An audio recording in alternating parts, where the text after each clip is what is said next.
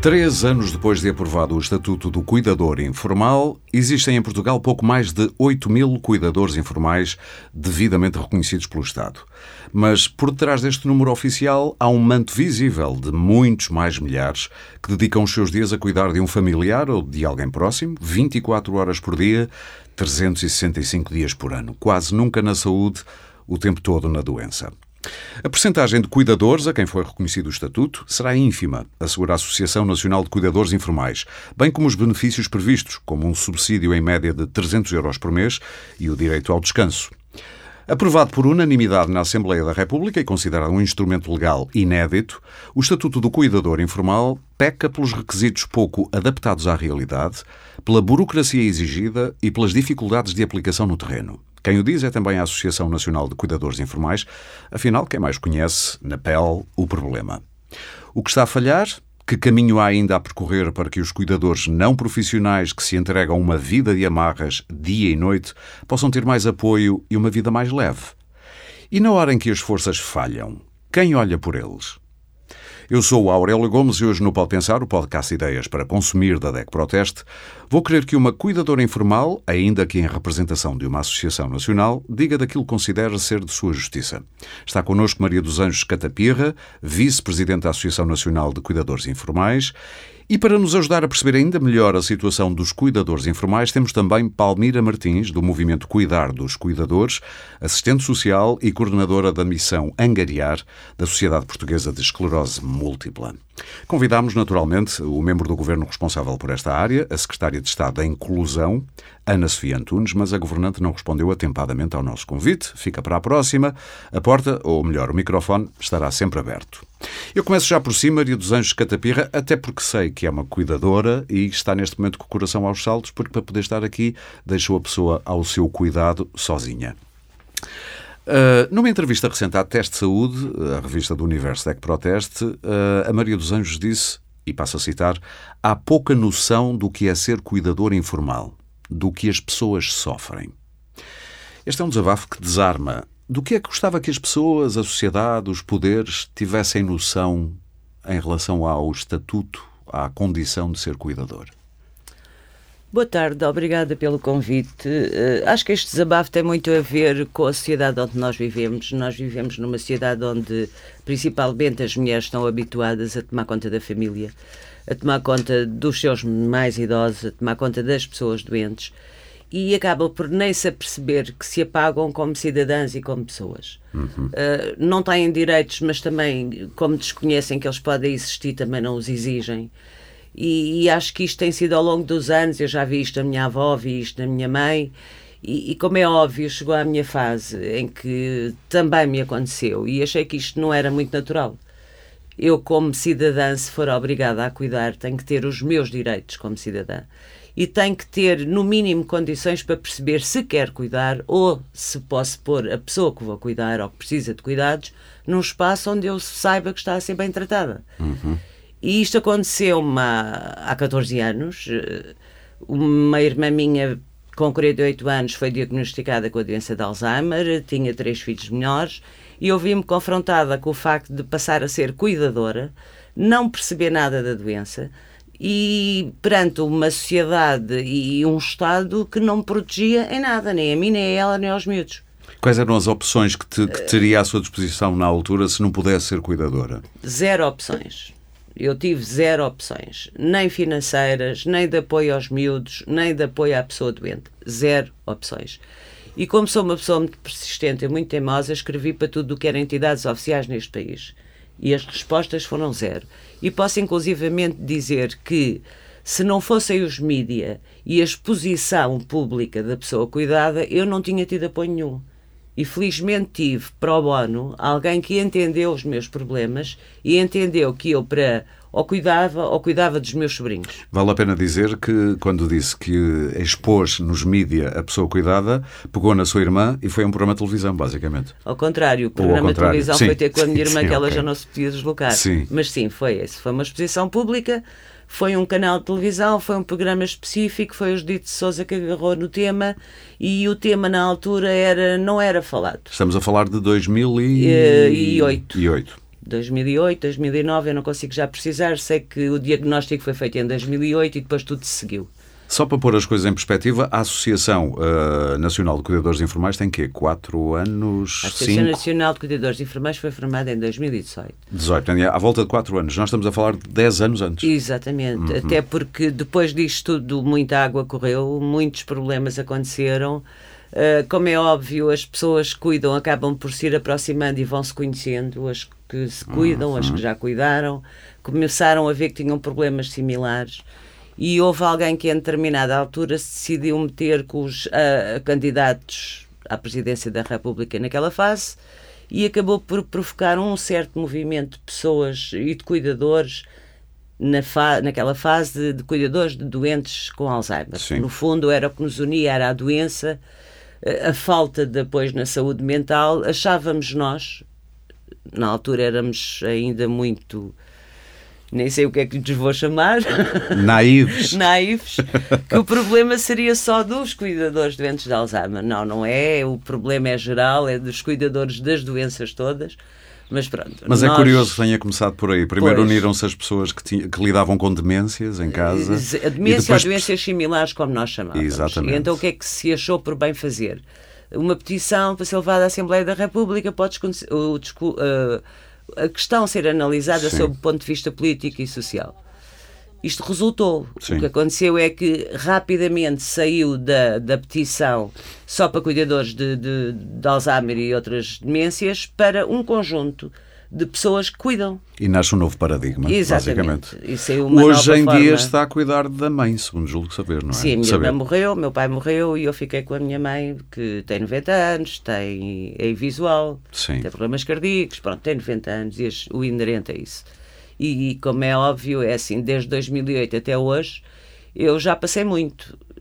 E, e não só como cuidadora, mas porque, acima de tudo, na associação, a minha grande missão, entre aspas, é atender as chamadas telefónicas. Eu costumo dizer que sou a extensão da Segurança Social. Porque tudo o que a Segurança Social nós, não Nós estamos atende, a rir, mas, mas, mas é, é, é, é, um caso, se não fosse triste, era hilariante. Mas é? as pessoas dizem-me, olha, eu desculpe, eu preciso que você me explique, porque lá não me souberam explicar. Claro. Daí eu dizer que sou a extensão da Segurança Social. E é assim, eu todos os dias ouço as mais incríveis histórias de vida que eu acho que deveriam ser ouvidas por quem nos governa. Sim. Quem está sentado num gabinete não tem uma percepção do que é que é estar no terreno. Sabe outra coisa que me intrigou na sua entrevista à teste de saúde? foi o seguinte: disse, e nós estamos a falar do início da implementação do Estado do Cuidador Informal, ou seja, da fase dos projetos piloto, entretanto o Estatuto já sofreu alterações, nomeadamente o alargamento a todo o território continental, uma simplificação, se bem que ainda não total, imagino eu, do processo, prazos mais curtos de resposta, o descanso do cuidador e a majoração do subsídio, tudo isso já sofreu algumas alterações. Mas disse, sobre o acompanhamento dos projetos piloto, parece haver algum receio de que se houver apoio por parte do Estado aos cuidadores informais, deixa de haver pessoas em instituições e passe toda a gente a ser cuidador informal. Isto é uma interpretação sua? Viu ou ouviu ou soube de indícios que a levem a, a, a, dizer isto? É assim, eu só cheguei a essa conclusão depois de muitas. de ler muitos artigos, de ouvir muitas intervenções e de ter percebido que no nosso país nós temos imensa gente a precisar de cuidados. Uns porque estão sozinhos, outros porque são velhos, outros porque têm cuidadores informais, outros porque são pobres, a maioria porque não têm dinheiro. E cheguei à conclusão que 35% dos cuidados neste país é que são prestados por, uh, por aquilo que eles chamam o Estado Social, as CNIs, as ERPs, as Santas Casas. E toda a gente também já percebeu que nos dias que correm são, o setor social é extremamente apoiado pelos nosso, pelo nosso governo, inclusive o PRR vai distribuir verbas para o setor social. E depois ficamos nós, os desgraçadinhos da sociedade, que ninguém quer saber, ninguém liga, nunca ninguém se lembra que a gente existe, inclusivamente na pandemia nós não existimos. Não houve uma nós única medida, é nós, é cuidadores informais, que até tínhamos um estatuto já aprovado. Ninguém se lembrou que nós existíamos. Só se lembraram quando fizemos muito barulho e, e começaram a pôr os que tinham reconhecimento e na altura ainda eram projetos piloto, uhum. Deram-lhes a vacina mais rapidamente e não sei se foi a todos. Mas pronto, foi a única coisa que se lembraram que nós existíamos. Porque a área de saúde, apoio psicológico, nada disso aconteceu. Aliás, eu ainda hoje duvido que muito sinceramente, eu duvido que o governo ache que há cuidadores informais. É assim, ele sabe que há, mas dá muito jeito que nós sejamos cuidadores enfermeiros, fechadinhos em casa, a cuidar, a muito proteger as nossas pessoas, porque estamos a poupar imenso dinheiro a esta gente toda. E aquela conclusão, ou aquilo que eu digo, é no setor social há sempre um grande receio, e é assim, há, há entrevistas com a responsável da CNIS que diz isto. Para já não são enfermeiros, são familiares, é o que ela diz. É mentira, não são todos familiares. Há pessoas que são vizinhas, que são amigos, que cuidam. Sim, não sim. são todos familiares. Fazem-no porque querem, porque Porquê é que por acha que, diz, que, solidariedade. que diz- ela disse isso? Uh, porque lhe dá jeito ou por é desconhecimento? Não, não é por desconhecimento. Eu, francamente, não lhe vou dizer o que é que penso, porque não merece a pena. Ok. É melhor. Já está tudo dito. Ao dizer isso, já disse tudo. Sim. E, e nota-se que há uma certa relutância entre eh, o apoio precisa de ser dado e que podia até ser dado pelo setor social, desde que as pessoas estivessem devidamente eh, forma, eh, com formação e capacitação. Seria o setor social que nos devia dar apoio a nós em casa, como por exemplo o apoio domiciliário, o apoio psicológico. Quais são as vossas relações já agora, de, de, por exemplo, da associação uh, com as- essas, essa- esse setor social, como as Santas Casas e outros? É assim, eu posso lhe dizer que já estive a falar com o Sr. Dr. Manuel Lopes, que é o representante da UMP, e o senhor eh, falou muito bem comigo e demos muito bem os dois. Temos pontos de vista diferentes, como é óbvio. Ele diz que o setor dele peca por ser mal financiado. Na minha ótica, o setor dele peca por ser mal gerido. Portanto, nós temos logo aqui Um, pois, um problema grave para questão, resolver. Exatamente, mas pronto, vale o que vale, cada um tem a sua Muito bem. Mas, portanto, está firmemente convencida que, daquilo que disse na entrevista, que Estou, parece estou que o. Estado tem Até- algum receio dos cuidadores. É o Estado, Do eu acho que estatuto. o Estado, acima de tudo, não quer gastar dinheiro que não está a gastar neste momento. Para Pois. que ir incomodar se está a poupar dinheiro? Muito bem. Palmira, ah, há pouco mais de 8 mil cuidadores informais devidamente reconhecidos pelo Estado. Eu já vi números que se aproximam do milhão. Num, num artigo da Rádio Renascença falava-se em 800 mil e tal, numa estimativa. Ah, quão longe da realidade poderá estar este número? Também li outro que bem mais, mais baixo, mas mesmo assim, muitos milhares, 140 mil. Qual seria a sua estimativa se tivesse que apostar? Se, ca- se calhar, eu deixe-me ser eu a esclarecer isto. Sim. Força, força. Seja eu vou tentar explicar. Eu, eu desculpa estar a interromper, mas é assim, isto sempre causou muita confusão para toda a gente.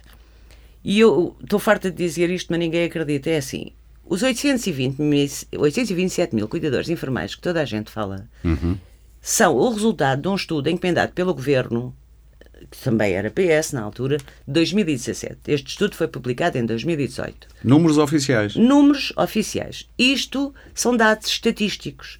Normalmente é 10% da população. Sim. São estes números. Não há é que dados se- reais. Por isso é que se aproxima do há. milhão. Por isso é que se aproxima Não, do milhão. 827 mil. Depois disto houve a pandemia e um estudo que houve através do movimento passou-nos e pela Europa passou para 1 milhão e 400 mil pessoas. Eu não sei qual é a veracidade disto, mas tem muita lógica atendendo a tudo o que aconteceu, inclusivamente ao fecho das respostas sociais. Que Houve muita gente que trabalhava e teve que ir para casa e também ninguém quis, quis saber. Portanto, houve gente que foi compulsivamente cuidar. E depois, no meio disto tudo, e com a legislação aprovada, o que é que aconteceu? A Segurança Social fez restrições de tal forma que só aceita como cuidador ou só reconhece como cuidador informal pessoas cujas pessoas cuidadas tenham complementos por dependência ou subsídio de assistência por se- a terceira pessoa. E, neste país, segundo os dados da Segurança Social, há cerca de 168 mil com esses complementos. Ok. Portanto, a gente passa de 800 para 1 milhão e 400 e de 1 milhão e 400 Para para, cerca de 200 mil. 160, sim. Os números são estes. Muito bem. Desculpa. Não, não, não, não, não. Até agradeço. Ah, pronto, então agora avanço para, para a outra pergunta que tinha para fazer para a Palmira. Têm sido noticiados muitos eh, indeferimentos. Ou seja, nós estamos a falar de um universo que- de mais de um milhão de pessoas. Ah, quais são os números e que razões aponta para estes indeferimentos? O que é que se passa na máquina para haver tanta gente e tão poucos apoios? É tão simples Ou tão- tão pouca isto. gente apoiada. É muito simples. A partir do momento em que eh, tiramos de fora um cuidador porque recebe ajuda do serviço de apoio domiciliário para cuidar, esse senhor ou essa senhora não podem ser cuidadores informais. Menos um. Uhum. Somado tudo junto, imagine. Porque praticamente toda a gente, como cuidador informal, que tem alguém com uma dependência um bocadinho mais gravosa, Sim. uma dependência mais física, precisa dos serviços de apoio domiciliário. É a única forma de cuidarem em casa e com qualidade. Ora, se essas pessoas que recebem serviço de apoio domiciliário para conseguirem cuidar do seu familiar, não contam. Sim. Era como se não existissem. Logo, não, não entram nos números. Não pode ser. Sim. Isto para mim diz tudo. Porque eu, quando me perguntam, nós estamos a fazer um, um movimento, eu começar do início para isto Sim, correr claro, bem. claro. Eu, faço, eu, sou- eu sou da SPEM, eh, faço parte do movimento a Cuidar dos Cuidadores que foi criado pela Merck. Eh, Spam para quem está desp- Ah, sim, distraído sim, é é a Sociedade. Portuguesa de Esclerose Múltipla. Exato, exato. Eh, Nós somos um dos parceiros Sim. da Merck neste movimento. Este movimento o que é que faz? Eh, primeiro, numa primeira fase, fez o reconhecimento de municípios que cuidam dos seus cuidadores, ou seja, que ap- apoiam projetos, desenvolvem iniciativas que Deixa-me já parar lá aí. Hum. Há disso em Portugal? há e bons exemplos. Ok. E a questão é esta. E nós, nesse âmbito, atribuímos os Portanto, há selos. bons exemplos onde podemos aprender. Exatamente, porque eles existem. Eu costumo dizer que não é preciso inventar nada, já está inventada. É só seguir os bons exemplos, aplicar as boas práticas, melhorar o que não está assim tão bem. Isto faz-se. É preciso ter vontade para isso. E a Merck lançou este desafio. Autarquias foram, foi-lhes atribuído o selo de, de autarquias, municípios que Sim. cuidam dos seus cuidadores. Hum, e estamos a fazer um ciclo uh, de hum, capacitação por todo o país. Já estivemos em Ovar. Chamemos-lhe sessões de Sessões de esclarecimento. esclarecimento, sim, sim. E os cuidadores têm vindo, não é algo fácil, porque a maior parte dos cuidadores não consegue deslocar-se Era isso que eu ia fisicamente. dizer. Exatamente. Se tem que estar 24 horas com uma pessoa, é Precisam complicado. de pedir alguém para substituir e onde é que está esse alguém? Não existe, se não existe, não vão. Ou seja, as sessões, embora tenham tido alguma afluência, não é aquela que nós eh, gostaríamos Sim. de ter, porque, mas temos essa consciência, não é possível. A semente está lançada. Está lançada, exatamente. Exato. Um, e isto passa um bocadinho por isto. Portanto, quando me perguntam o que é que não está certo, o que é que, porque é que não temos estes números, como a Maria dos Anjos estava a dizer, Sim. que são números dispares, não é? Não bate certo uma coisa com a outra. Primeiro, o estatuto está super burocratizado. E eu queria que fizesse isso, já agora, já que está a falar disso, até para quem nos está a ouvir Uhum. e pode ou não ser cuidador, mas pode vir a ser cuidador, faça-nos um guião, um roteiro do que é que é preciso fazer para se pedir o estatuto de cuidador e o que é que nos espera pela frente. Ah, eu de- devo dizer que as duas convidadas, uma bufou ou suspirou, que em Lisboa bufar também tem outras conotações. Eu sou do Porto, ah, suspirou e, e Maria dos Anjos riu-se. Vamos por aí, só para já deixarmos tudo claro, clarinho, que não é uma etapa fácil. Não é. Primeiramente, temos de ter alguém dependente. E quando temos alguém dependente, temos que, ok, esta pessoa é dependente, mas onde é que isso está avaliado? Por isso é que tem que ter, o que a Maria dos Anjos dizia há bocado, o complemento por dependência. Sim. Se tem um complemento por dependência, já foi ava- avaliado numa das juntas médicas da Segurança Social. Sim. Pronto. Supostamente este passo poderia ficar ultrapassado, mas não está. Quando submetemos o- os papéis, são os papéis, temos que os preencher com os nossos dados todos, indicar tudo direitinho. Eu não vou estar aqui a dizer os campos todos, não saímos daqui, Claro. são muitas folhas.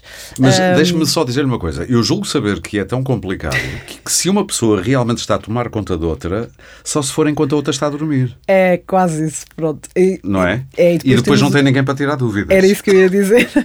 é muito difícil. E depois, a Diga-me só uma coisa, eh, desculpa estar sempre a Sim, sem interrompê-la, problema. Mas é só para que isto fique mesmo claro. Ah, haveria maneira, quando olha para, essas, para esses formulários, nem que seja online ou mesmo em papel, haveria maneira, quando olha para eles, de dizer isto era tão mais simples se fizesse assim o assado, isto era tão fácil de Claro, simplificar. claro. Nós quando obrigamos uma pessoa a ir a uma junta médica duas vezes para, para, para, Três. ou três, exato, para a mesma, para a mesma instituição, não é, que é a Segurança Social, para o mesmo instituto, para que é que fazemos isto? Não foi avaliado uma vez? Não, tinha já aquela dependência? Ela com certeza não deixou de... cons- Tem 90 anos, sim senhor, mas quê? Se for avaliada daqui a 10 dias voltou a andar e voltou a ser jovem? Ah, se milagre. É, é isto é que eu digo, Claro. não, não há senso nisto. Não faz qualquer sentido. Força. Esteja à vontade, isto é uma conversa aberta. Uh, há pessoas cuidadas que foram a uma junta médica para te fazer o atestado de multiusos. Foram sujeitas a uma avaliação. Pediram o complemento por dependência e fizeram uma segunda junta médica. Os cuidadores informais delas pediram o reconhecimento e, como só tinha o primeiro grau, a pessoa teve que voltar a ter uma junta médica. Sim. Portanto, nós estamos a pagar, nós, erário público, estamos a pagar três juntas médicas para avaliar a mesma pessoa. Uma delas é da saúde, por isso daí fazer-se as três. Ou seja, a do estado multiuso eu ainda dou de barato, como eu costumo dizer, porque é outro organismo. Ok, é a saúde Desculpa, que vai nunca é atestar. outro organismo. É porque é, é, a É sempre os a médicos. RS, é a saúde. É E a o segurança- erário público paga sempre. Somos Claro. nós que estamos a Ou pagar. seja, se, se todos comunicassem melhor, Exato. na volta era. eh, Ah, isso então era o ouro sobre azul. Pois. Fantástico. Mas não, nós temos pessoas com atestado de incapacidade multiuso já passado, que é entregue juntamente com o formulário e Mas são isso na obrigados a Segurança ir. Social, mas depois tem que ir a uma coisa. Não, não, já tem o atestado de multiusos. Ah, ok. Já foi passado Sim, pela sim, junta sim. médica, da parte da saúde, o atestado de incapacidade de multiusos superior a 60%, 80%, aquilo que seja. Isso é tudo agregado naquelas folhinhas, é tudo entregue. A pessoa é chamada novamente à junta médica. Para avaliar o quê? Que o atestado é verdadeiro e que a pessoa está assim? Diga-me uma coisa. Isto é- Isto parece-lhe, vou pôr várias hipóteses. Uh, parece-lhe desonestidade intelectual porque a gente fez aqui, a gente governo fez aqui uma coisa que é muito bonita, mas não quer- queremos gastar dinheiro com isto e, portanto, vamos complicando o processo. É porque nós uh, temos esta noção de que o português, se puder contornar as normas, contorna e acho que somos muito bons a fazer isso e, portanto, o Estado precavém-se com muitos obstáculos, até porque depois também não faz muito boa verificação destas coisas. Uh, é porquê? Eh, olha, a minha resposta é esta. Quando uma filha pede o estatuto para cuidar da mãe, é para se reconhecer como cuidadora da mãe dela. Neste processo é entregue cartão de cidadão, tanto de uma como da outra. E vem o indeferimento porque querem que ela faça a prova que é filha dela. Consegue-me explicar isto? Quando está escrito no cartão de cidadão? Está lá escrito. Não está, não. Está na parte de trás o nome dos pais e da mãe. Está lá. Está lá. Isto é, é surreal. E a senhora disse, mas ela é minha mãe. Então, mas faça para... Está aqui no cartão de cidadão o nome dela. Se não confia no cartão de cidadão, vai Meu confiar em Deus, que vamos fazer o quê? é? Preciso uma declaração de ajuda de freguesia, como eu moro com ela, cresci, fui criada. Exato! É que depois há isto. É uma, é uma pescadinha de rabo na boca. Houve a aquela senhora submeteu o- o- os papéis três vezes. Ainda foi à quarta. Pois. Tudo Mas nós também não alguém- estamos aqui para, para desmotivar não, as não, pessoas. não, por amor de Deus. Dê-nos, a- o, dê-nos o lado bom, se é que existe, de alguém que esteja neste momento a ponderar candidatar-se ao estatuto de, de cuidador informal. A única ocasião em que me ocorra que é benéfico ter o estatuto, acho que sim, toda a gente deve requerer, porque supostamente vêm daí algumas regalias, supostamente. Ah, mas a única altura em que eu vejo que realmente ah, possa fazer a diferença é para mães com filhos com uma deficiência. Eu tive dois casos ah, desses. Um, um menino já faleceu e esse foi muito. Vou dizer que foi duro para mim porque custou-me imenso a forma, a frieza com que as pessoas fazem as coisas. Ah, este menino chama-se Rafa- chamava-se Rafael, tinha 3 anos. Ele tinha uma doença que a esperança média de vida era até aos 3 anos. Sim. Uh, a mãe, nesses três anos, que, ou seja, já tinha ultrapassado a esperança média de vida, ela tentou, aquela família tentou de tudo para dar as melhores condições ao filho, que sabiam que ia falecer, mas queriam era que ele vivesse com qualidade, sem dor e com tudo aquilo que ele pudesse ter e que lhe fizesse sentido. Um, ela foi, por exemplo, ela foi uh, solicitar o, o requerimento para submeter junta médica para atestado de incapacidade multiusos, entregou os papéis. Ao fim de dois meses, voltou e a senhora, ela perguntou: Olha, então qual é o estado, sabe e tal? É difícil. Ao fim de quantos meses? De dois meses. Dois. Voltou e a senhora do guichê, os dois meses não está mal, o que está mal é o resto. Hum, oh, minha senhora, isso só daqui a dois anos é que está resolvido. A uma mãe que o filho não ia sobreviver nem sequer meio ano, quanto mais agora dois. Exato. Pronto, isto quando chegou. E depois o cúmulo disto ainda é: perderam os papéis. Que só os encontraram quando eu lhes enviei novamente e disse que isto não podia ser. Depois é esta necessidade de termos que andar de cima do, do Estado, do governo, de, de- E quem é cuidador não tem muito tempo. não consegue. Aquela mãe, aquela mãe é dizer: não, está bem. Ela estava tão cansada, desiste. tão exausta, Às eles vezes- desistem. Mas às vezes parece que o Estado quer que as pessoas Eles desistam. desistem. Não, aquela mãe desiste. Ela desistiu. E, e isto acontece com muitas pessoas. Uhum. Ela que escolheu cuidar, quis cuidar e o Estado não lhe estava a dar condições para isso. Mas depois também não lhe dá grande- grandes oportunidades, alternativas, já que não és cuidadora, nós tomamos conta, mas também não é o não, caso. não, não, não. Exato. Nem, nem se aplicava naquele caso. A mãe queria estar. Claro. Aí sim eu considero que o estatuto é importante, algum apoio pecuniário, algum, alguma ajuda para conseguir manter aquela mãe em casa a cuidar da criança Sim. 24 sobre 24. Maria dos Anjos criticou também o pouco conhecimento no terreno, a pouca noção do que é ser cuidador informal num país tão envelhecido. Isto quase me dá vontade de rir, mas não, tem- não- não- não é para rir. Eh, Como é que é possível invocar, assim, A sério? É há pessoas que ainda não sabem o que é a realidade e a necessidade do que é ser cuidador. Eu diria, apesar de tudo, que a expressão cuidador informal já fez o seu caminho e se há alguma vitória que podem, pelo menos, ostentar com orgulho, é que nestes quatro anos acho que ninguém poderá dizer que não sabe o que é um cuidador informal. Há dez anos as pessoas diziam cuidador informal e e as pessoas eram capazes de precisar de 10 segundos para pensar o que é que isso quer dizer. Hoje, apesar de tudo, esse caminho foi feito. Mas como é que é possível invocar a falta de conhecimento no terreno? Eu, apesar de, de, achar que foi muito divulgado e dos mídias terem apoiado, inclusivamente ter havido algumas campanhas, poucas por parte da Segurança Social, acredito no interior do país, a maioria das pessoas não sabe o que é um cuidador informal. Portanto, eu estou a falar da faixa litoral e das cidades, então. Principalmente Sim. das grandes cidades, Sim. Eh, porque nós, eu falo imenso com muita gente que não tem a ver, não está nos grandes centros urbanos, tento informá-los e elucidá-los sobre alguns direitos que possam vir a ter, e é o facto que as pessoas desconhecem que há legislação que os pode apoiar. E mesmo aqueles que conhecem, o grande entrave aqui começa a ser como é que eu peço o meu reconhecimento. Há pouca literacia digital. Os meios que a Segurança Social está a privilegiar é, é, é o digital, é a Segurança Social direta. Eu acho que eles ainda não perceberam que as pessoas a partir dos 65 não sabem mexer no computador e, e não sabem eh, sim, fazer sim, sim, o pedido de reconhecimento. E mesmo uh, não há na proximidade apoios para, para essas pessoas. Inclusivamente, uma das coisas que foi sugerida, e eu peço desculpa à senhora Secretária de Estado da Inclusão, foi sugerida pela Associação uh, nas comissões de acompanhamento nos projetos piloto, é que na proximidade pusessem as juntas de freguesia a apoiar uh, as pessoas e ajudassem a fazer o preenchimento dos impressos, lhes explicassem o que é que têm que fazer. Na altura isto foi mais ou menos aceite. Chegámos à conclusão que só agora em julho de 2022 é que foi assinado um protocolo. Portanto, levámos três anos a pensar, fazer qualquer coisa. Inclusivamente não sabemos como é que esse protocolo está firmado. Portanto, também não sabemos qual é o envolvimento das autarquias ou das juntas de freguesia na proximidade e no apoio que vão dar às pessoas. Portanto, e depois temos que frisar que todo o, o procedimento de reconhecimento de cuidador informal é um processo extremamente burocrático. Porque, para além de exigir os tais complementos de dependência, que muitas pessoas não querem nem querem pedir, o que não, não as impede de serem cuidadoras de alguém. Claro. Umas porque não têm necessidade daqueles 100 euros que são dados. Porque é que vão pedir 100 euros que não precisam deles? Isto é um disparate. Mas são obrigadas a pedir. Outras por interferimentos das juntas médicas, porque os médicos também não entendem muito bem o que é uh, ser dependente de segundo grau uhum. ou precisar de um cuidador informal. Portanto, há aqui uma certa lacuna que eu acho que os médicos ainda não perceberam bem e interferem os pedidos, porque acham que se está a pedir segundos graus. Isto também já foi reportado e ainda não tivemos resposta. Assim como também há interferimentos na área da, da, da, da saúde mental.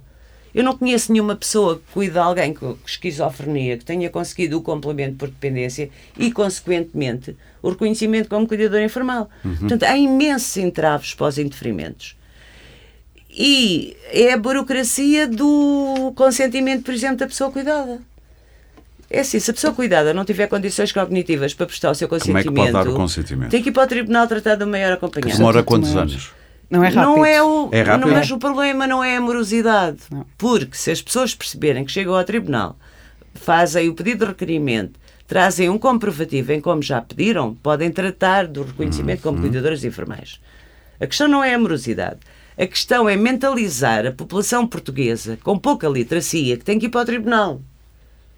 As pessoas têm medo de ir logo. para o tribunal, sim, não sim, querem. Sim, Portanto, teria que haver aqui um acompanhamento e aí as ações de formação são extremamente importantes.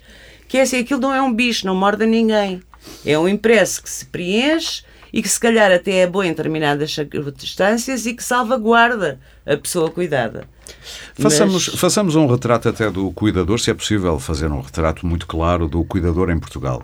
Uh, Palmira, há uma diferença entre interior e, e, e litoral? Há, há, pessoas sozinhas, há pessoas que funcionam em grupo, a família toda.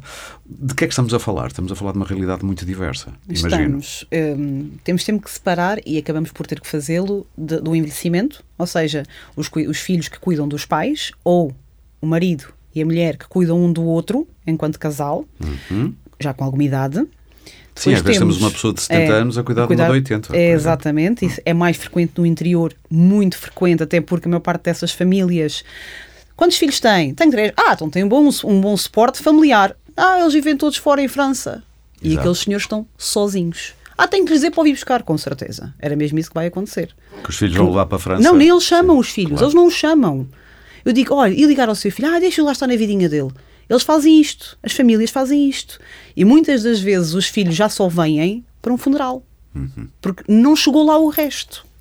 Porque estão na vida deles. E aqueles pais acham que não têm que os incomodar. É com eles. Está a dizer aí uma coisa que me faz lembrar outra pergunta. Eu não queria que perdesse o fio à meada, mas Ok. também eu não quero perder este porque acho que é importante. Até porque faz parte da, da- da- do movimento cuidar dos cuidadores. Os filhos ou pessoas amigas também devem ter o direito de dizer eu não quero cuidar. É principal, é das coisas que eu digo sempre. Quando, vamos, quando sabemos que nos vai cair no colo ou que vamos ficar com, é parar e pensar: eu quero cuidar? Pois é outra pergunta. Mas o que é que o mundo vai pensar disso? É, já lá vamos. São as três perguntas que eu digo que são fundamentais. É eu quero cuidar. Segunda, eu consigo cuidar. Terceira, tenho condições para isso. Estas três perguntas para mim são fundamentais. A primeira, Uhum. Porque não for- basta a primeira. Não, porque a primeira, se for respondida como não, e eu agora posso lhe dizer já o que é que eu acho e o que é que a sociedade tem que achar Uhum. acerca deste eu quero cuidar, vou pôr isto em pratos com uma evidência que aconteceu. Pronto, uma, experiência prática. Liga-me um filho, ah, um filho não, a Nora, em fevereiro, a retratar o seguinte. Ai, sabe, eu ouvi falar da vossa associação e precisava imenso ah, que fossem lá dar um, um, um olhinho ao meu sogro. Ele vive com a minha sogra. Ele está a camar, está assim muito dependente. Nós no Natal, isto foi em fevereiro, nós no Natal reparámos que el- ela não cuida muito bem dele. Eu acho que ela nem lhe dá de comer e estou com algumas E dificuldades dois em perceber meses depois é que reporta isso. já vamos ao pior. Ah, e estou aqui com alguma dificuldade em perceber se toma a medicação, sabe, é muito complicado. E eu, ok, então mas já passaram dois meses, quase três. Ah, eu também a compreendo, sabe? Ela foi vítima de violência doméstica durante tantos anos pela mão dele. Que agora eu- está a vingar-se. eu- mas é que foi mesmo isto que aconteceu. A senhora, pura e simplesmente, em primeiro lugar, ninguém devia ter deixado aquele senhor com aquela senhora. Porque aquela senhora sofreu horrores nas mãos daquele homem que ficou dependente dela. Eu compreendo a senhora perfeitamente. Não posso aceitar que ela faça aquilo que é negligência e maltrato. Mas eu, estou, eu tenho perfeita consciência porque é que ela o fez. Agora, o errado foi quem deixou aquela senhora a saber a história toda de vida dela E deixar continuar. e deixar isto continuar. Sim, sim, sim. Porque esta questão é muito importante. Uma esposa e um marido podem se separar, não são obrigados a cuidar um do outro. Eu não quero cuidar, olha, olha, olha divórcio, sinai que eu vou-me embora. Isto, isto pode acontecer, Mas ninguém muita, o faz. gente, mas muita gente eh, sente essa obrigação de o fazer, Sente, porque era, o também, Maria, era o que a Maria estava a dizer há bocado. por um lado, pressão social, Culturalmente, é. Culturalmente, é o que é aceite Mas também é- eu parece, porque posso estar enganado, mas que não vê muitas hipóteses também à vista, ou então são caras, como um Vão-se deixando o estar, vão-se deixando de estar. E depois acontecem casos destes, que é pura negligência. Este senhor morreu ao fim de uma semana, porque a senhora matou-o à fome, ponto final. Ele comia nestum. Nós, nesta noite, assim que eu soube disto, Uhum. acionámos a equipa toda, fomos lá, foi INEM, foi VMER, liguei aos filhos e disse: olha, é melhor virem porque ele não dura mais que uma semana. E foi Sim, o que portanto, aconteceu. isso é muito importante as pessoas também escolherem-se, ou seja, há uma escolha. Há uma escolha. E se não quiserem, só têm que, quando a pessoa está no hospital, ah, tenho que levar para cá. Desculpe, mas eu não tenho condições, nem consigo psicologicamente cuidar. E aí o hospital tem que articular com a rede social para encontrar uma vaga para aquele senhor, a custo zero. É difícil de ouvir isto, eu sei que é, mas é o que é real e acontece. Eu já o fiz. Uma, duas e três e quatro e cinco, as vezes que forem necessárias, quando percebo que aquela família não tem condições para cuidar. E as coisas resolveram-se As sempre. coisas resolvem-se. Sim. Pode demorar, podemos ouvir muitas ofensas, dizer que você abandonou, você não quer cuidar. O próprio sistema O próprio encarrega-se de dizer sistema isso. encarrega é? disso. Sim. Aliás, ainda conheço outra história que me foi contada, esta não, foi, não a vivenciei eu, mas foi contada, de uma filha que colocou o pai numa herpes. Uma ERP, diga o que é, É, um isso. lar, é um lar. Ok. Um- desculpa. Não, não, não. Deixou o, o pai, meu papel também é esse, de, Sim, de sim. ser chato convosco. Deixou o pai num lar. Sim. Muito bem, sim senhor, está aqui mensalidade todos os meses, siga, vou à minha vida. Nunca mais apareceu. As assistentes sociais daquela, da, daquela casa acharam que a filha tinha abandonado o pai. Primeiro ponto, não abandonou porque está ao cuidado de alguém, logo não está abandonado. Segundo ponto, deixou de ir, deve haver um motivo, que a senhora não vinha por aqui, o senhor nunca mais voltava, mas não, chatearam a senhora de morte, constantemente a ligar, a ligar, a ligar, a ligar, para ela lá ir, que tinha abandonado o pai, que tinha abandonado o pai, que aquilo não podia ser. A senhora um dia pegou nas coisinhas e foi lá. Então diga-me o que é que se passa? Não estão a receber a mensalidade? Alguma coisa está mal? Ai, a senhora deixou aqui o seu pai, despejou e foi-se embora. Isto não é assim. Então, olha, vou-lhe dizer uma coisa que não, que não tenho nada que lhe dizer, porque é a minha vida privada, isso não me, não me pertence. Eu, se eu não quiser, eu não digo. Mas o meu pai violou-me quando eu era mais nova. Qual é a obrigação que eu tenho para com ele? Uhum. Pronto, aquela assistente social queria abrir um buraco e enfiar-se lá dentro. Claro.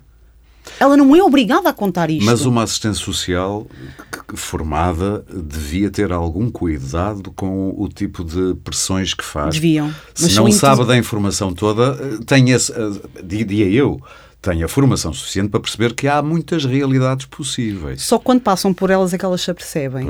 Eu, eu sou sincera, a minha experiência enquanto cuidadora informal, enquanto uhum. pessoa presente, enquanto a minha mãe cuidava, deu-me uma perspectiva diferente. A minha presença nos hospitais deu-me uma forma diferente de ver as pessoas, as casas, as famílias e avaliar. Sim.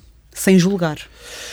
Bom, uh, o tempo vai correndo rapidamente, eu não é passar por cima de etapas, mas eu interrompia a meio de um raciocínio. Estava-lhe a, a, pedir um retrato, retrato, se bem que multifacetado, do cuidador. Ainda há muito para dizer? Quer terminar? Ou... Sim, posso, posso sim, dizer sim. aquelas duas partes que estava a dizer. Há a parte do envelhecimento, em que temos filhos a cuidar de pais, esposas a cuidar de maridos, pessoas muito idosas precisam de ajuda que não a têm. Uhum. Dentro do.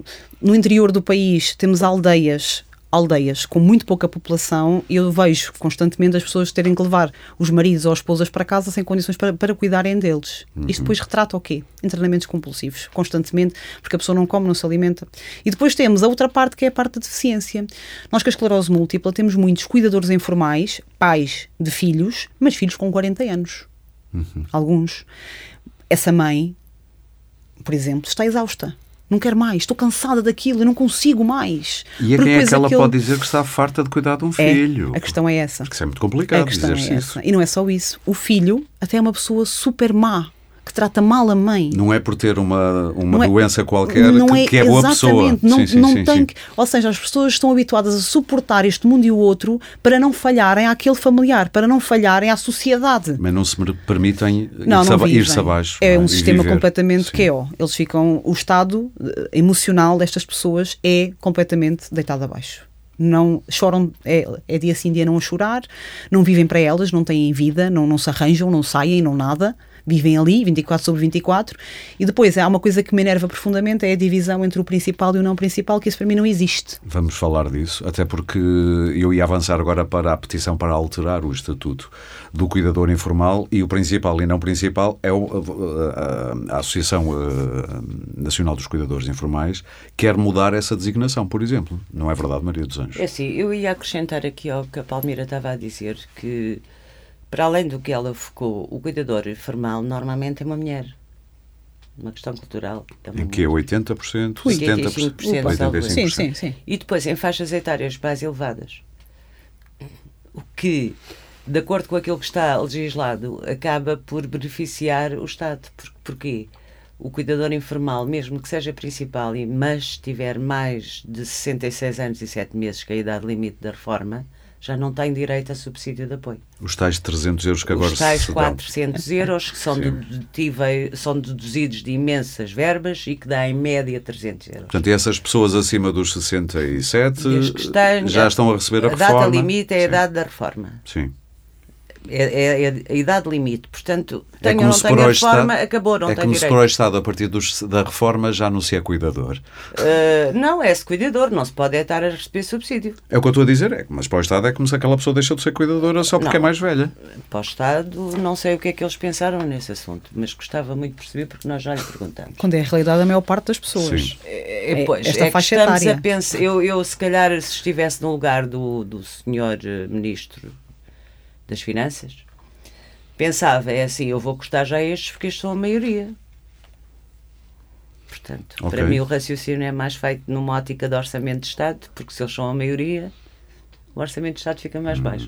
Mas isto é a minha opinião pessoal e vale o que Então, falo. que perspectivas é que tem para as medidas que querem mudar É assim, o que eu vou eh, no Estatuto do explicar. Cuidador Informal? O Estatuto do Cuidador Informal, para mim, foi aprovado numa ótica de vamos ter votos em outubro, então aprovamos agora em julho e é publicado em setembro. Primeiro ponto. E vamos Então, a eleições no, no E fim. vamos a eleições e ficamos todos bem vistos. mas foram bandeira. todos bem vistos. Foi aprovado Claro por que- unanimidade, vale a pena dizer. Sim, a Assembleia da República, em julho de 2019, é promulgada em, em setembro de 2019. O mesmo estatuto só entra em vigor, eh, tinha 120 dias, só entrou em vigor eh, não em abril por causa da pandemia, em junho de 2020. Projetos piloto. Os projetos piloto acabavam o ano a seguir, foram prorrogados. Resultado, eh, o decreto regulamentar que alarga todos os conselhos do país foi saiu em janeiro de 2022. Portanto, já aqui já percebemos o que é que aconteceu. Estamos em julho de 2022 e a única coisa que nós temos relativamente ao Estatuto de Cuidador Informal é subsídio de apoio a algumas famílias. E porquê? Porque o subsídio de apoio depende da condição de recurso do agregado familiar. Daí eles exigirem que a pessoa cuidada tenha a mesma morada de família do cuidador. Porque se não tiver, não é considerado cuidador informal principal, não tem direito a subsídio.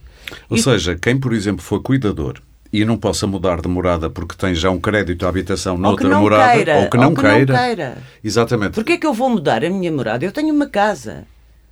Então eu, eu prescindo de mim, prescindo da minha identidade, ainda tenho que prescindir da minha morada. Uhum. É isso que me estão a obrigar. Eu sou um bom exemplo. Eu não sou cuidador informal principal e há oito anos durmo no divã na casa da minha mãe. Mas pela... Perante a lei, sou cuidador informal não principal, porque eu tenho uma casa. E quero ter a minha casa. Isto é um absurdo. Diga uma coisa, já tem, as, já tem as 20 mil assinaturas para isto poder ir Não, a... estamos bem longe das 20 mil assinaturas. Então vamos fazer aqui um apelo. Vamos, é porque no Onde é que as fundo, pessoas podem ir assinar O que nós a, a vossa pretendemos petição? é, as pessoas têm que perceber que há legislação para o Estatuto de Cuidador Informal que está incorreta e é burocrática e que não ajuda a maioria dos cuidadores informais.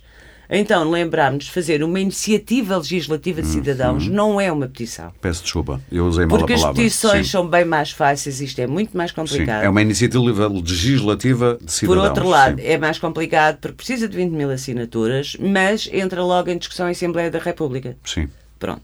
Então, o que nós pretendemos é desburocratizar tudo o que está regulamentado. E uma das coisas que nós pedimos para já é que deixa de haver cuidadores principais e não principais. Não queremos que as pessoas sejam reconhecidas só porque a pessoa cuidada tenha um complemento por dependência. Há outras formas de fazer o reconhecimento da necessidade de um cuidador informal. Queremos que as pessoas, a partir do momento que são reconhecidas, tenham direito ao seu subsídio, porque continuam a ser pessoas e continuam a trabalhar 24 horas por dia, sem férias, e não há nenhum trabalho neste país onde as pessoas não sejam pagas. E um aumento do subsídio ou não? Nós queremos que o subsídio seja eh, calculado entre o IAS e o salário mínimo nacional, sem deduções, como nesta fase é feito. Porque o subsídio nesta fase é cheio de deduções. E queremos muito que nos comecem, eh, para já que as medidas de apoio sejam implementadas e que pensem, acima de tudo, no descanso do cuidador. Não há nenhum trabalhador neste país que não descanse. E o que, é que, o que é que propõem para, por exemplo, uma pessoa que é cuidadora principal, como agora se diz, ah, quer ir um dia descansar, porque precisa, ou seja Cuidados lá o que no for. domicílio. Exatamente, é isso. É cuidados no domicílio. Ou seja, porque- seria requerer cuidados ao domicílio? Exatamente. O apoio domiciliário é uma das coisas que estão legisladas Na- no decreto regulamentar desde janeiro. Como é que vai funcionar, não sabemos. A portaria de custos não saiu. Portanto, eu não sei o que é que estão à espera, já aqui- passou seis meses. Há aqui um contrassenso, porque no próprio requerimento diz que não pode ter nenhuma resposta social. O Serviço de Apoio Domiciliário é uma resposta social. Agora eles dizem Pode que ter afinal. Que... é- respostas sociais desde que não sejam institucionalização. Pronto, não, não, diz lá Não, resposta social. não, agora já não isto- diz. Já, já mudou também. Pronto, e passamos a vida nisto. Já agora, Maria dos Anjos, quando quer falar com a tutela destas coisas, o Governo mudou a sua arquitetura, ou seja, no Ministério do Trabalho e Segurança Social já não há a Secretaria de Estado da Ação Social. Ah, agora, Mudou? acho que sim. É assim, se mudou, nós desconhecemos. Quem é que vos responde no Governo? Os contactos que nós temos feito têm sido diretamente com a Sra. Ministra do Trabalho e da Segurança Social, apesar de termos visto algumas portarias já assinadas pela Secretária de Estado da Inclusão. E não entendemos porquê. E normalmente as nossas respostas, as poucas que temos obtido depois deste governo entrar em funções, têm sido através da Segurança Social E, muito honestamente, eh, a Direção da Segurança Social tem tido um papel importantíssimo de ligação com a Associação Nacional de Cuidadores de Enfermeiros. Tem boas relações, portanto. Tem é ótimas relações, tem-nos apoiado em algumas dúvidas, tem-nos ajudado a esclarecer muitas situações, porque no meio disto tudo, eu dá-me a ideia que aquilo que vem do topo não chega às bases e há má informação a ser prestada ao público em geral, aos cuidadores em geral. Eu gostava de dizer mais uma vez, para quem só, sei lá, possa ter começado a ouvir o podcast a meio, nós convidámos a Secretária de Estado da Inclusão, Ana Sofia Antunes, mas não nos respondeu. Temos pena.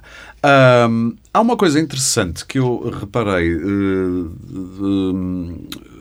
portanto, o Movimento de Cuidado de Cuidadores tem um estudo, um inquérito feito no âmbito nacional sobre o contexto dos cuidadores e, e é curioso que, no fundo, a pergunta que foi feita, que tipo de ajuda faria a diferença na sua situação em particular, portanto, na sua cuidador, eu estaria à espera que logo à partida fosse dinheiro. Eu preciso de dinheiro, não. Em 46,9, é praticamente metade, auxílio da prestação de cuidados. O apoio financeiro vem em segundo, está bem, mas com 39,6. É bastante, sim, mas uh, estava à espera deste resultado. Estava.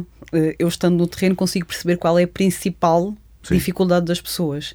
E a capacitação, a formação, a ajuda física e emocional também, acabamos sempre por juntar uma coisa à outra, é fundamental. Estas pessoas, tendo uma capacitação no domicílio personalizada para aquela necessidade, é muito mais fácil de gerir, é muito mais simples de conseguir capacitar aquela família, conseguir criar uma forma de cuidar que não seja pesada para si, porque há, às vezes, quando dizemos frequentemente, ah, eu não posso com ela, não é o poder, é o jeito.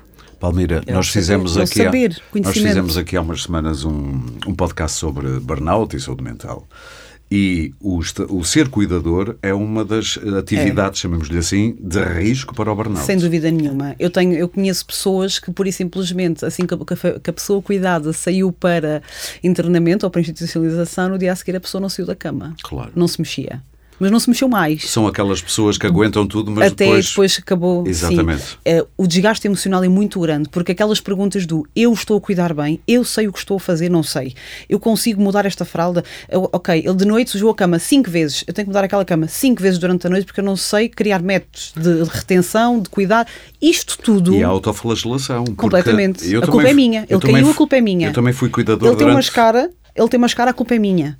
Eh, ele, ele escorregou, ele não come, ele engasga-se, a culpa é sempre minha. E isto dá cabo da cabeça de uma pessoa. Eu também fui cuidador, claro. felizmente só durante os meses, depois uma solução arranjou-se, mas uma das coisas com que eu lidava era muitas vezes esgotado da minha paciência, responde-se menos bem, menos inteligente, Sim. um bocadinho mais cruel, Sim. e de repente ficamos a ruminar toda a noite, ou seja, já não conseguimos dormir porque estamos cansados, ainda ficamos a ruminar, porque é que eu tive aquela palavra agreste para com esta pessoa que está minha, ao meu cuidado, de repente sentimos-nos uns mais pessoas. Isso também tem o seu peso. Tem todo o peso. E Aliás, pagas um nós por isso. paga. E nós vemos constantemente filhos, pais, maridos. Po...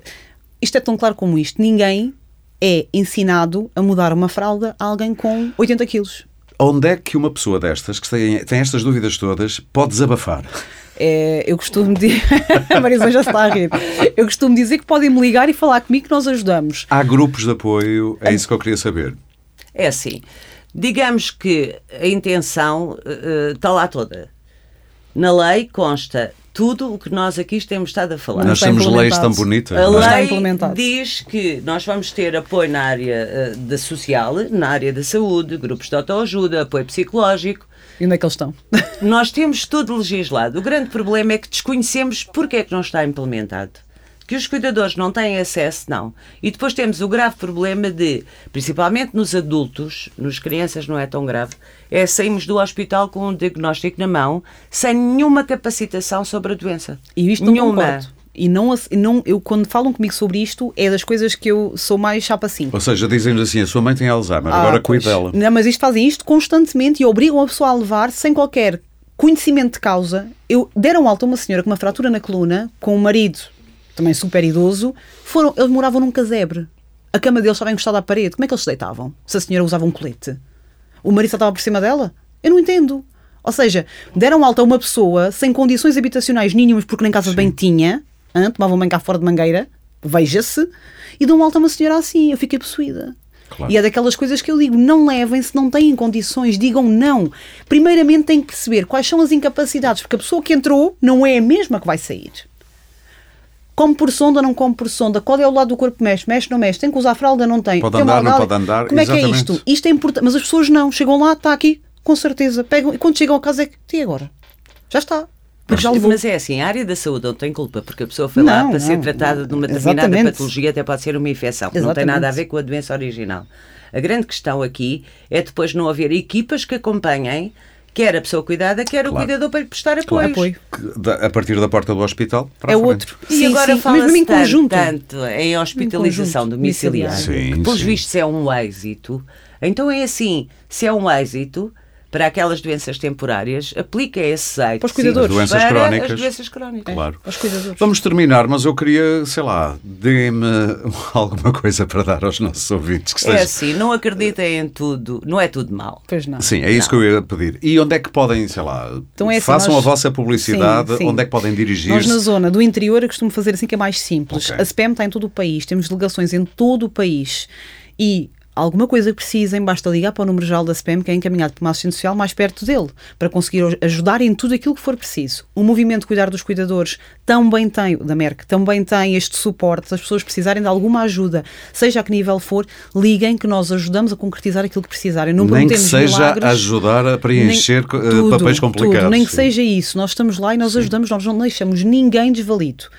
Uh, em Castelo Branco temos a UASI que faz a capacitação que a Maria, por exemplo, estava a dizer que era fundamental no domicílio. Uhum. Uh, temos uma equipa de auxiliar e enfermagem e assistente social que organiza estas intervenções de capacitação no domicílio, que é ouro sobre azul. E outra coisa que eu deixo aqui o repto que é importantíssimo criar uma bolsa de voluntários ou de alguém que substitua o cuidador no domicílio, nem que seja para ir ao café, para ir ao, ao cabeleireiro, nem que fosse uma hora, duas, um dia, ou que seja necessário. Porque o descanso do cuidador, como verbalizou há pouco, é possível, existe e as pessoas podem requerê-lo. Centro de saúde, médico de família, eu tenho ao cuidado, a minha mãe precisa de descanso do cuidador. E isto tem que ser feito. E a pessoa tem direito a ele. Não lhe prometo que seja logo no dia a seguir, mas consegue-se fazer. Sim, há um caminho, Há um menos. caminho, Sim, exatamente. sim. E tem direito a ele. Agora, os municípios, o próprio Estado, devia pensar nisto. Há muitos municípios inclusivos, como estava a falar há pouco, que criaram este tipo de gabinetes e criaram estas hipóteses. Isto funciona e, E são bons bem. exemplos São bons merecem- exemplos. Sim, claro que sim. Basta pesquisar em toda a nossa página, no Movimento de Cuidados dos Cuidadores, Muito estão lá bem. os municípios que são inclusivos e que apoiam os cuidadores informais.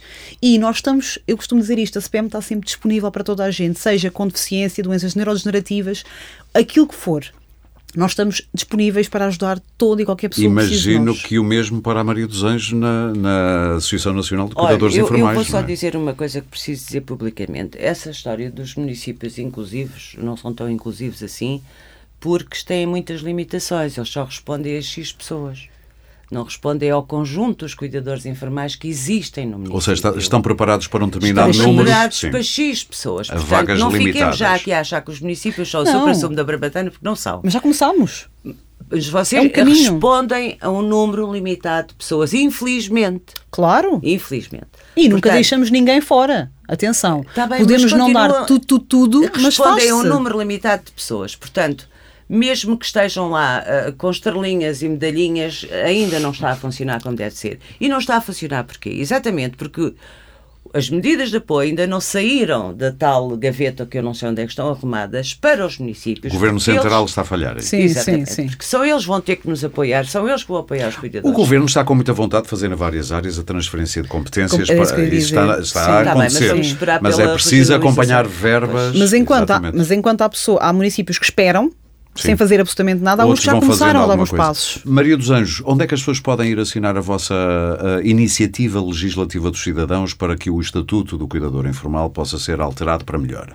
É assim, o mais fácil seria entrar na página da Associação, que é a Associação Nacional de Cuidadores Informais, Uhum. tem um link que leva a- Imediatamente. a- imediatamente para a assinatura. Depois é bom que percebam que esta assinatura não é como uma petição, não é chegar lá, assinar, acabou, não.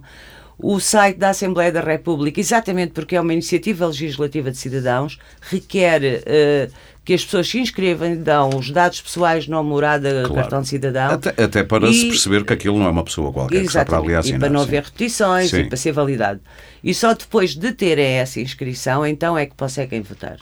A outra alternativa é contactem-nos para o nosso mail, para o nosso telefone, estão na página da Associação. Exatamente. E peçam-nos papéis que nós enviamos, porque também podemos Isto recolher também, assinaturas. e também estão disponíveis para ajudar qualquer dúvida de É qualquer assim, cuidador. O meu número de telefone está sempre disponível. Muito bem.